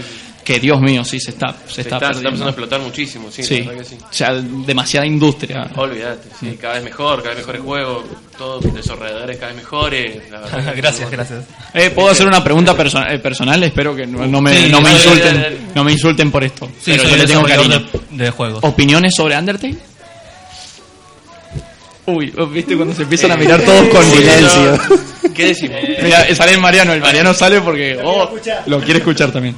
Volver a sentir una pizca de un poquito lo que es Monkey Island en algunas partes de humor. Bien. Y muy interesante el tema de manejar otra vez los 8 bits. Pero más que todo es el- la historia que se ha hecho tan famosa que hasta han hecho muñecos ahora. Han hecho muñequitos de acción, han hecho y ahora parece que van a hacer una, una serie animada. Y un- hay un fandom muy turbio, que eso sí, no sé si estoy muy de acuerdo con el... Hay un fandom muy extraño, con historias alternativas, donde pasan cosas muy extrañas y todo. Y- Perdón pero- que me fui por este tema, es para saber, Sí, quería todo- con gente informada, ¿no? Sí, como todo juego famoso siempre lo arruinan con haciendo los fandoms son los Fandom. que más destruyen todo eso. Pero hay que aprovechar siempre eh, las cosas simples del juego y no o sea, dejarse guiar por eso y ¿por qué yo? No te quiero no dejarse guiar por los fandoms, más que todo disfrutar los juegos y no, no dejarse llevar por la mala leche que tiran ni porque mal expresiona un juego. Y pregunta, ¿el resto de Super Cartucho está de acuerdo con estas opiniones o hay alguno Van a que... tener que estarlo. Van a tener No que- tiene que estar, tiene que estar. Ah, Es- bueno. es así. Ah, bueno. Una Cuatro representantes. Bien, está bien, está bien. Somos mayoría. Bueno, perdón, perdón que me haya metido este No, tema. eh. no, Necesitaba hablar con gente informada para saber si, si esto no había llegado a un nivel crítico, ¿verdad? Hablando justamente de cuando la industria y lo no industrial pega, choca. Bien, en YouTube los encontramos como Supercartucho directamente buscando la dirección también youtube.com barra Supercartucho. Bien, en Facebook también En Supercartucho. En todo el- Supercartucho, Supercartucho, Supercartucho. sigamos metiéndose en la cabeza, supercartucho, supercartucho. Bien, antes de pasar al tema, que ellos nos van a venir a hablar de, de un tema específico, eh, quiero saber algo más personal de ustedes. ¿Por qué Supercartucho? Creo que todos entendemos el porqué, pero ¿de dónde salió la idea? ¿Cuál fue el, el origen? Y se miran, y se miran con sonrisas. Víctor. Digamos que fue una noche de copa según uno de los representantes que estuvimos acá. Y, Como todos, ¿no? En el club de caballeros. A alargar nombre, a alargar nombre. Y, su- y sí, este y este. Y súper, súper, súper cartucho. Y nos Ya. quedamos todos callados como diciendo, ese es el que va, ¿no? La copa Para- y vamos. Significa que existieron- Perdón, podría- perdón. significa que pudo haber habido otro nombre. Entonces, hay- podemos había, había, saber, había, había otro podemos saber cuáles son las posibles o las posibilidades que existieron de no Supercartucho. meter.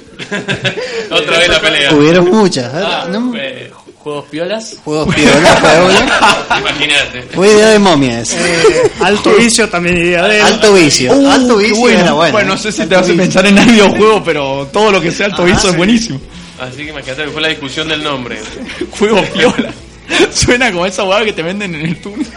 Más o menos. Bien. Bueno, era la idea. Bien. Bueno, muchachos, ¿qué nos han venido a ofrecer hoy? El- era para promover porque el sábado vamos a hacer un evento en Chacras, todo relacionado a videojuegos, eh, cómics, manga, diferentes artistas de acá de Mendoza van a estar presentando cosas. ¿Este sábado? Este sábado. Eso me suena como una especie de exposición de nerds. Eh, Uno. ¿Puede ser un exponer? Oh, por Dios. No me digas que el nombre es No, exponer. Me ha leído la mente. Qué coincidencia. ¿Expo Juegos Piola? Juegos piola, alto. Expo Juego Piola, alto juego, super cartucho. Eh, algún día hagan un día especial de Supercartucho cambiándole el nombre solo por un día o un ratito nada más. Sería muy gracioso. Y va a ser una pelea otra vez. Y la idea es que nosotros especializamos mucho con el tema de lo que es por ahí lo que es juego, jugar online, pero queríamos hacer con otras personas que no son fanáticas, son amigas nuestras y saben mucho de historietas, tienen cines, hacen cortos, Claro. hacer un rejunte de todo y mostrar por ahí hobbies que otros chicos no conocen y unirlos a todos. Por ejemplo, gente de rol no conoce a la gente de cartas, gente de cartas no conoce a la gente de Warhammer, a los estudios que hacen acá cortos. Claro. Eh, Yo estoy metido en todo. Estoy desde juegos de cartas hasta rol, hasta Warhammer. eh. El Entonces, Poppy, era un pez en el el agua. Poppy estuvo cuando lo del cabildo también, así que no importa. No, no hace falta ni Bueno, contar. Tengo un La amigo fuerza- la que fuerza va a estar poderosa presentando en el- dibujo en la Exponer. eh, que va a estar va a estar presentando un dibujo basado en mí. Así que va a estar ahí el sábado, vamos a ir a saludarlo entre todos. ver esa obra de arte. Esa obra de arte donde es algo hermoso. Bien, cuéntenos más a la exponer. También va a estar en la competencia de Super Smash. Ujú. Y creo que van a hacer la final ahí. ¿En 3DS o en Wii U? La de Mira, Wii. van a haber dos stand de Nintendo. eh, Eso me encanta. No tengo nada más que decir. Aga- Agárrense entonces todo loco. Yo, yo estuve cubriendo hace poco un torneo de Super Smash en Laberinto Comics y. Estuvimos ahí los dos. Claro, eh, bueno, justamente, madre mía, cómo jugaban ahí. Era esos, como. esos chicos van a estar allá también. Ah, bien, eso, agárrense todos los que vayan a competir porque eran tremendos como jugaban. Increíble cómo Sí. juegan. Bien. Tam- también una radio invitada. Eh, bueno, ah, nos van a invitar, Poppy, Ah, bueno, sí. qué bueno. Bueno. Podré maquillarme. bueno, eh, bueno, no, muchas gracias a nosotros por, por la invitación. Eh, bien, ¿qué más nos podemos encontrar en la Exponer? Bueno, también van van a estar los chicos de Pokémon. Bien. Con las consolas de Pokémon. Uh, joder, Así que, viene bien eh, para la- Volviendo la- al tema que estaban hablando más temprano también. Yo, La Liga Mendocina de Pokémon va a estar. Yo como desarrollador de videojuegos, como coleccionista de consolas, como jugador de Pokémon de cartas de juegos, tengo mucho para ir allá o ir. a- Es un orgasmo visual va a ser eso para mí. Sí, y, y la idea también es traer también a los chicos de Airsoft que el sábado pasado tuvieron un Ah. torneo mundial y se hizo acá en Mendoza, en Maipú. Eh, Airsoft es una simulación de combate muy parecida al paintball, pero Con- se maneja más con unas pelotitas de cerámica finita de 6 milímetros y ellos hacen como película, como voy a ir a rescatar a, a los rehenes que tiene Bin Laden, entonces uno se disfraza, ¿viste?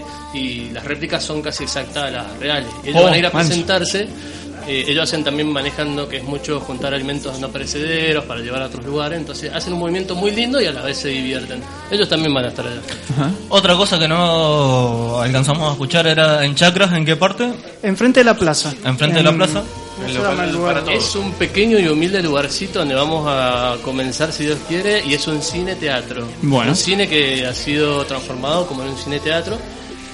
Eh, simplón bonito, pero con mucho corazón le vamos a poner. Bueno, perfecto. ¿A partir de qué hora va a estar empezando el evento? A las dos. A partir de las De 2 2 a 9. De 2 a 9 se toman Sí. el 16.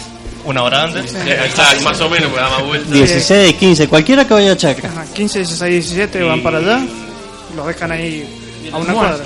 Bueno, será un placer entonces 206. ir a cubrir el evento y ver que le- esperemos le También- salga también bien. quería comentar, la entrada sale 30 pesos, más un alimento no perecedero que se va a donar y, Bien. y los menores de 12 años no pagan. Eso Bueno. es bueno saberlo, viste, por si va con chicos. Menores de 12 no pagan. No pagan. Ok. Y porque, bueno, ahora también queremos saber, o sea, ya sabemos cuál es el lema de Super Cartucho, pero ahora expandirnos a la exponer. ¿Por qué? Salió también en una noche de copa como super cartucho. Todos una Debe ser. copa. le- ¿Por qué le- quedarnos acá? confirmamos los nerds que debe ser buenísima la idea. Sí, entonces. empezamos y dijimos, hagámoslo, y sí, hagámoslo, y bueno, hagámoslo. Y Es empezamos como a que la cantidad de copas que hemos tomado era y yo voy a poner mi hacha y yo mi arco y yo y, y viste dije, esto suena parecido a una película Decimos, no no es el los Anillos, es exponer el sábado chicos. Exponer. Claro. Un día nos caen y nos dicen, tenemos un salón. Y bueno, hagamos un evento. Eh, ¿Cómo consiguieron el salón? Preguntando. Preguntando, Es por ahí, hablando la con gente, cultural ajá. y- Ah, bueno, entonces. No, no, Qué bonito salón, ¿puedo usarlo? Claro. Claro que sí, úsalo, campeón. La mayor, la mayor parte de la respuesta era dale campeón o nada, caca, hermano. No, Al toque, fue- perro. fueron buena onda. Desde, desde el principio, desde el principio nos dijeron que sí, nos dejaron hacer lo que nosotros quisiéramos, ningún problema. Así que bien, la verdad que bien los chicos de la red cultural. Bueno, bueno, bueno, genial. Este, bueno, buenísimo. Entonces, Están todos invitados a ir, a los que nos están escuchando, a los que ya saben, que ya me han avisado, que van a estar presentando cosas sobre mí. Vamos a ver una obra de arte. una obra de arte. tendremos que ir. Vamos a tener que subastarlo, me parece. Y sí, yo empiezo por 100.000. no, se me un poquito alto. Este, bien, una cosita más a preguntarles que nos interesa es eh, sobre el canal en sí, al- las novedades de ustedes principalmente. Nosotros por ahora vamos a empezar a con- estamos con los streamings. Bien. Por lo general hacemos payday, depende de los eventos que se den en el momento, lo que se nos ocurra jugar ahí. Pero sí streaming más que otra cosa estamos haciendo ahora. Bien, perfecto. Últimamente, como hemos estado con esto, yendo a hablar con gente todo el tiempo, todo, no hemos tenido mucho tiempo de grabar y subir al canal. Pero ahora cuando Pero pasa el sábado, lo ya es de Pero por lo a- general a es uno por semana o... Pues tratamos de hacer uno por semana por lo general. Tratamos de hacer los viernes un stream. Este, un- los viernes siempre. Y la idea sobre todo es eh, no probar el último Battlefield 1, no dar la crítica al último Battlefield 1, de los últimos juegos, eh, buscar esa alternativa, ¿viste? Después lo vamos a ver, pero más adelante, pero por ahí buscar... eh, Las joyas clásicas de Sí, la historia de los por videojuegos. ejemplo, hay gente que por ahí hay juegos como Serious Sam que es excelente y nadie Sí. sabe que se puede jugar cooperativo es verdad, de 16. es verdad. Y vos podés jugar con 16 personas conectados en red y podés jugar al jueguito y sale dos mangos en Steam. Es muy Claro. barato y se pueden divertir muchísimo con eso. Serious Sam es uno de los que se promete que se viene. En cualquier momento lo hacemos, El apenas tengamos tiempo. Yo lo jugué bastante eh, con amigos conectando PlayStation 2 en red. Divertido, muy divertido. Bueno, eh, podemos, eh, perdón, eh, pregunta curiosa, ¿podemos adelantar algo de eso? ¿Podemos ah, ¿Alguna mostrar alguna adelanto? algún próximo streaming y seguramente este viernes vamos a hacer algo de Payday.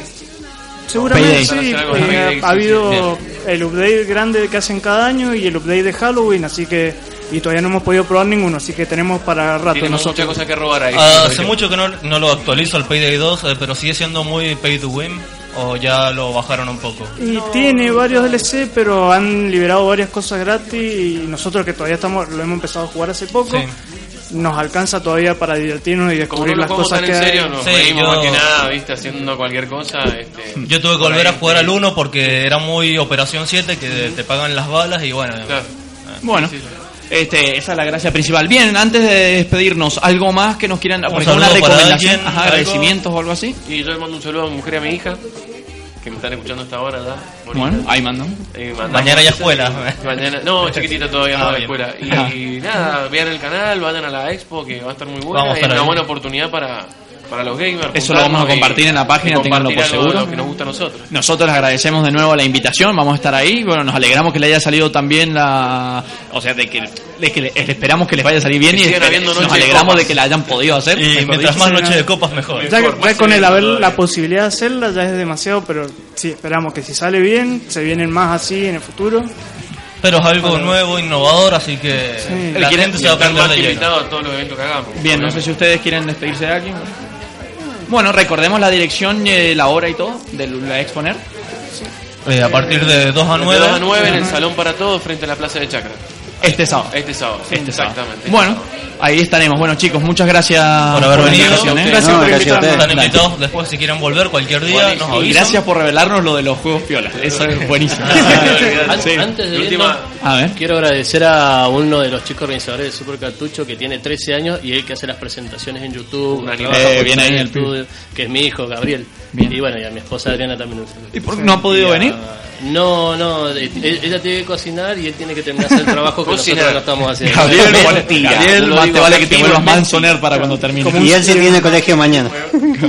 Bien, y, un, bueno. y un saludo a mi novia también, no, que la esposa de él y mi novia nos están haciendo el aguante, nos han ayudado a organizar también. Creo Bueno. que sin ella no podríamos haber Y hecho un nada. saludo a la momia de Sí. novia. Bueno, vamos a la persona novia detrás de momia, exponer. Claro, a la la- novia de momia que es de plástico, pero un saludo. También nos va a estar escuchando. Sí, estamos buscando novia para el chi- para Entonces, si el quieren, la le cara de un canal. aviso, estamos buscándole una novia real. Por Ahí Facebook vamos, eh, en la- Cualquier cosa que sepan. Engrapar toda la ciudad con los Sí, cartelitos ahí. sí, vamos a poner por todos lados. eh, eh, igual, pará, o sea que estamos hablando. ¿Único soltero? Sí. Eh, Por pero ahora. No es malo, pero ahí está, él es el que pone por lo menos la noche de copa. Aguante. Sí. Sí, el que Sí. incita, el que incita y después los cagan a palo todos. Bueno, bueno, chicos, muchas gracias. Muchas eh. gracias por haber venido. Ahora los dejamos escuchando una pequeña canción y volvemos en 5 minutos. Lili.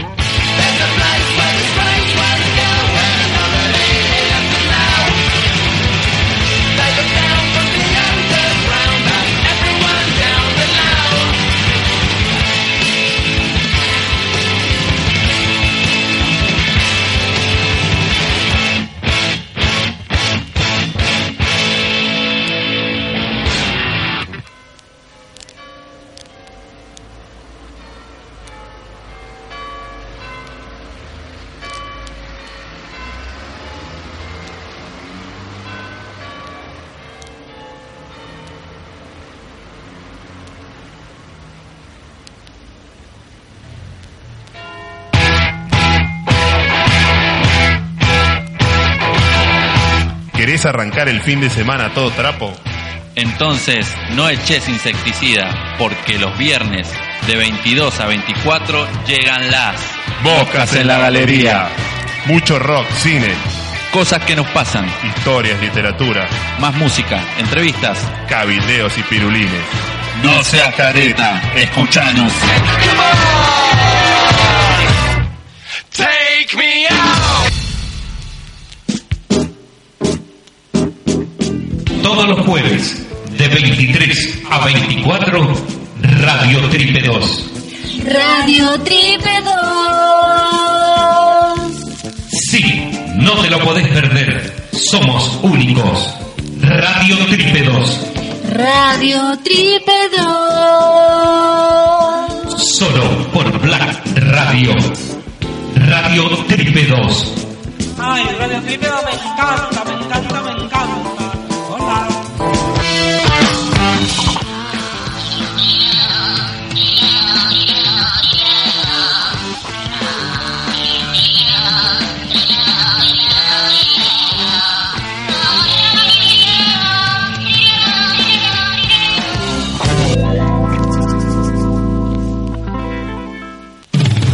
La radio te informa la hora 23, 52 minutos. Transmitiendo desde Mendoza, Argentina, al mundo.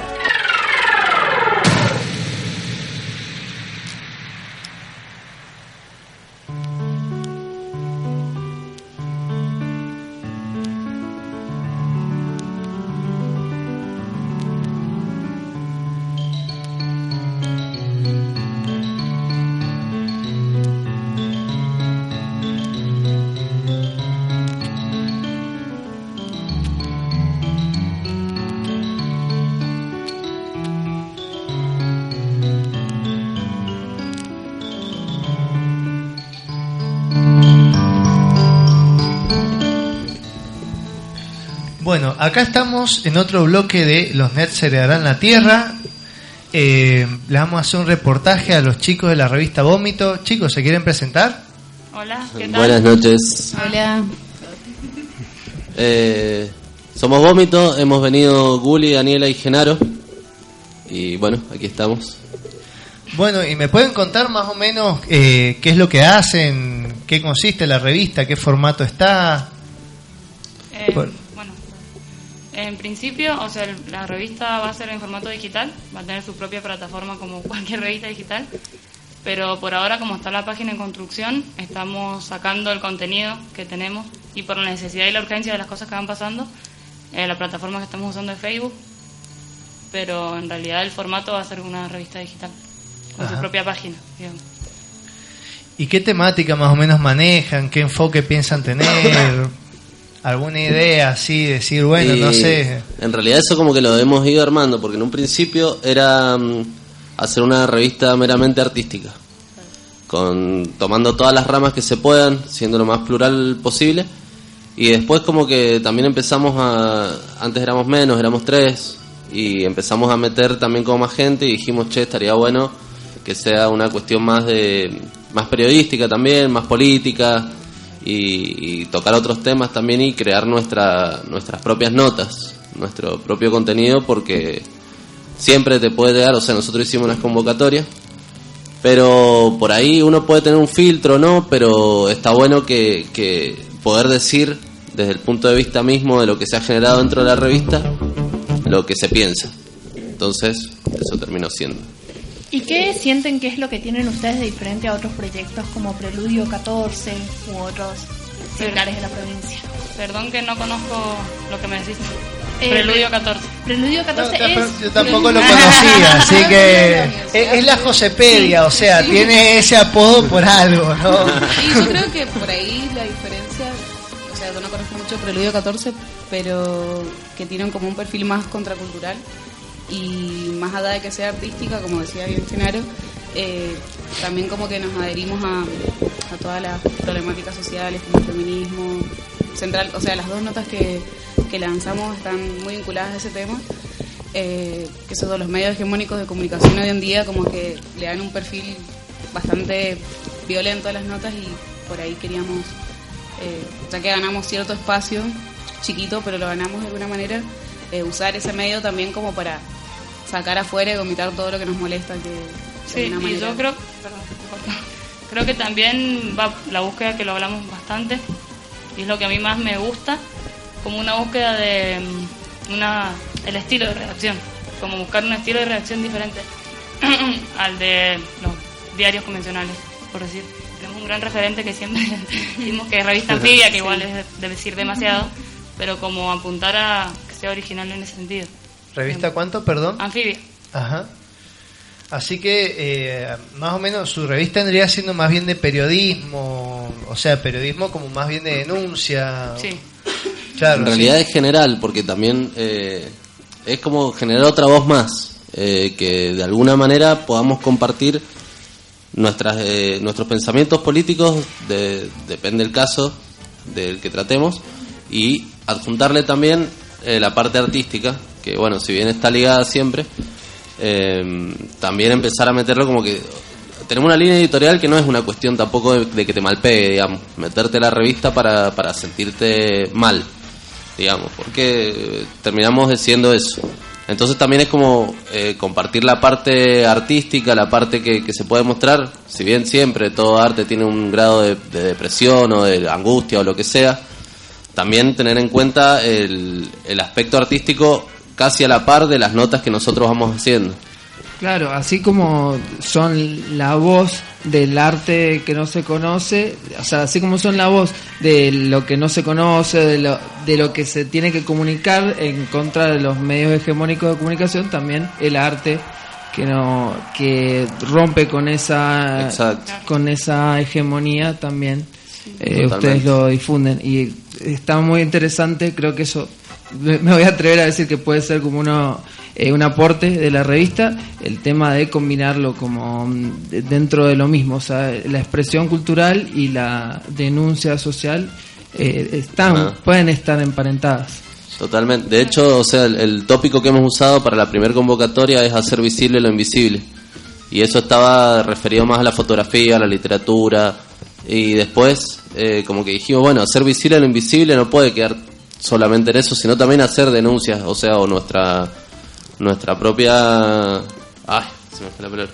O nuestra propia línea, bajarla también a través de otras cosas que también son invisibles y que pasan acá y, y no solo son los artistas. Me parece re bien y además eh, yo creo que el arte se puede llevar muy bien con todo el tema de las noticias, más mientras más complicada sea una noticia de comunicar, mejor es usar el recurso artístico, porque el recurso artístico yo veo el arte como bueno, en cierto modo es una eh, es un tipo de metáfora, ¿no es cierto? La metáfora comprime y desplaza el significado, lo desplaza a otro plano. O sea, básicamente sería comunicar algo comprimido y desplazado, capaz que para que no nos resulte tan chocante. Así que me parece una muy buena propuesta también. Eh, no sé si necesariamente desplazado, porque también el arte puede ser contestatario, o sea... Claro. eh, No. En realidad nosotros empezamos con el tópico de hacer visible lo invisible porque en el campo artístico acá en Mendoza es- o sea, está como bastante... eh, ¿Cómo se dice la palabra? No me sale... Es bastante hermético y hay un montón de gente que queda afuera y suceden cosas muy buenas todo el tiempo que nosotros somos conscientes y por ahí queríamos mostrar un poco ese lado de la cultura mendocina que está buenísima y que siempre se dice que en Mendoza no pasa nada y en realidad hay un montón de cosas y por ahí ligar eso y también ese mismo contexto del arte está muy relacionado con lo político entonces como que se fue dando solo en realidad como que nos estamos construyendo o sea como a nosotros mismos también nos cuesta definirnos qué somos porque empezamos siendo una cosa y, y como la misma búsqueda te debe tener otras necesidades también Claro. por ejemplo como Ulis o su Mamalia que estudian comunicación social eh, cine entonces Sí. para ir ampliando también Nosotros tenemos una visión parecida, pero capaz que no vamos tanto al choque, pero nuestra idea con este programa también es hacer un poco lo visible, lo invisible, ¿no? Pero bueno, todo más como de un ámbito más comercial, no yendo tanto a lo político, pero es como que, por ejemplo, por eso los invitamos a ustedes, por eso por ahí hablamos de obras que salen un poco más de, de lo que estamos acostumbrados todos los días, así que los nerds los apoyan, chicos. bueno muchas gracias Los apoyamos mucho. Sí, de hecho cuando me metí a su página de Facebook y todo, cuando nos escribieron, eh, sentí que más o menos tenía una línea parecida. Por eso también está bueno conocernos. Sí, está bueno. Todos los nerds tienen que unir las, fu- tienen que unir las fuerzas, ¿no es cierto? Para, para marchar contra los mecanismos de opresión invisibles. Y si tuviéramos que decir de acá a fin de año, ¿qué es lo que, cómo quieren cerrar el año? ¿En qué lugar quieren estar? Con el primer número de la revista. Ah, qué bien, Wow. qué bueno. ¿Estamos hablando de formato físico o de no, digital, digital. digital, online, subido? Pasa que también lo pensamos, pero por ahí la cuestión que son más dibujos o, o que se necesita una calidad muy alta es muy cara la impresión. Entonces por ahora, en algún momento seguramente siempre lo físico está bueno. En algún, y por ahora va a ser digital nomás. Y estábamos flasheando como hacer un... ¿Esto suena? Sí, me, eh, hablaba más cerca del Ah, micrófono, bueno, pero no sí. escucho. Eh, un evento físico para hacer la presentación. Bueno, pásenos la información y la estaremos difundiendo para que todos eh, puedan asistir. Para que los nerds puedan llegar a, también a sus contenidos, ¿no? Y saber un poco y poder volver visible lo invisible. Volviendo al tema de los contenidos, también teníamos pensado empezar nosotros mismos a producir contenido audiovisual eh, y así invitar a músicos para también in- incentivar por ahí los proyectos de músicos solistas, de bandas que por ahí no tienen los medios como para acceder a eso y teníamos pensado hacer como videos. Videos. Está videos y Claro, material por el es- estilo, sí. Tiene muy bien puesta Pero está la, la camiseta de promoción cultural mendocina. Claro, ¿no? Y está re bien. Nosotros los apoyamos y queremos saber más, queremos enterarnos de todas las cosas que hagan. Y si quieren escribir, también obviamente están invitados. Todos. Bueno, e- eso es tentador, eso es tentador porque, bueno, no sé si saben, pero acá hay muchos escritores frustrados. Ah, ah. Así que la verdad es que nos parece re interesante todo y, bueno, no sé qué, qué otra pregunta. Bueno, está mm, eh, difundida la convocatoria para todos los que quieran, los que están escuchando, que quieran participar o que tengan algo para decir que no puedan decir en otros medios y piensan que este es el indicado, Totalmente. están invitados. Excelente. ¿no? Bueno, chicos, nos vamos despidiendo. Bueno, muchísimas gracias, ¿eh? Les agradecemos mucho por estar acá No, con nosotros. Feliz cumple Daniela. Ah, que los cumpla feliz, que los cumpla feliz, que los cumpla, que, que los cumpla feliz. Eso fue nuestro primer cumpleaños al aire. Cumpleaños al aire y abrimos con un coro y cerramos con un coro. Dame ¿eh? una birra. Simetría, Alan Moore. Bueno, chiquillos. Muchas gracias, chicos. Nos vamos despidiendo entonces a todos los que nos están escuchando. Les mandamos un beso gigante. Gracias por acompañarnos en una nueva edición y o programa de los nerds Te dan la tierra. I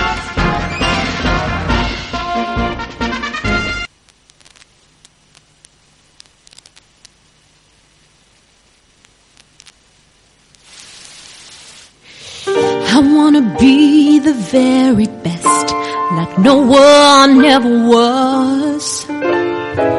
To catch them is my real test, to train them is my cause. I will travel across the land, searching far and wide. Each Pokemon to understand the power that's inside. Pokemon. It's you and me.